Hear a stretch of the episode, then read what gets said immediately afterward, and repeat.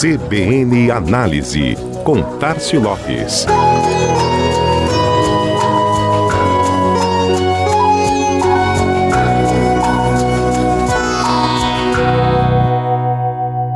O debate sobre valor de marca é sempre interessante e instigante, tanto para o público em geral, quanto para especialistas de mercado, por envolver, além de atributos objetivos, naturalmente, a percepção.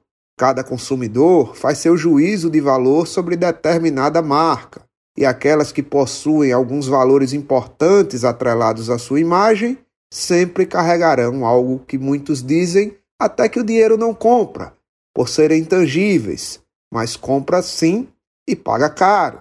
É o caso da marca Daslu, leiloada na última semana em um evento da agência de leilões Sodré Santoro, em São Paulo como parte do processo de falência da empresa, ícone de mercado de moda e de alto padrão no país, que começou a crescer nos anos 90, momento em que as marcas de luxo não se faziam tão presentes no Brasil.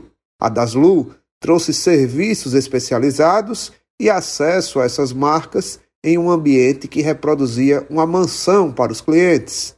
Em 2005, a marca começou a ruir após a criadora Eliana Tranquese ter sido presa por sonegação fiscal. Em 2010, afundada em dívidas, a Daslu entrou em recuperação judicial, último passo antes de ir à falência. A proprietária morreu em 2012 e, dez anos depois, agora em 2022, a marca criada por ela foi leiloada. Mesmo com histórico ligado à derrocada, falência e sonegação de impostos, a marca ainda habita o imaginário das pessoas e carrega valores ligados ao luxo e ao status.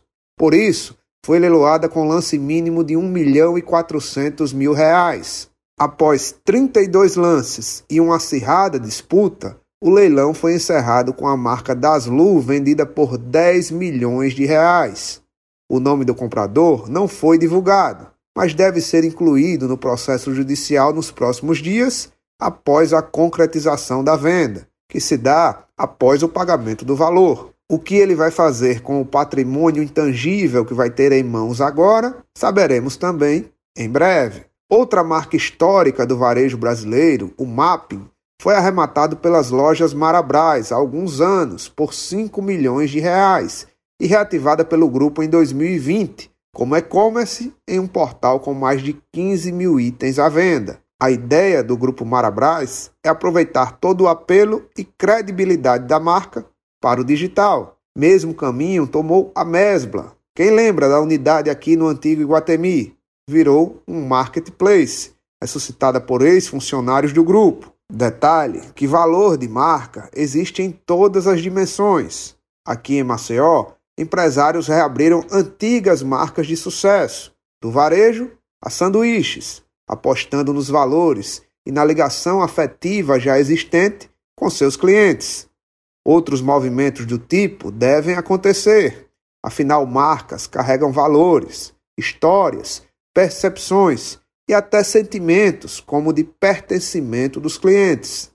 E apesar disso não parecer ter preço, tem sim, e normalmente não é barato.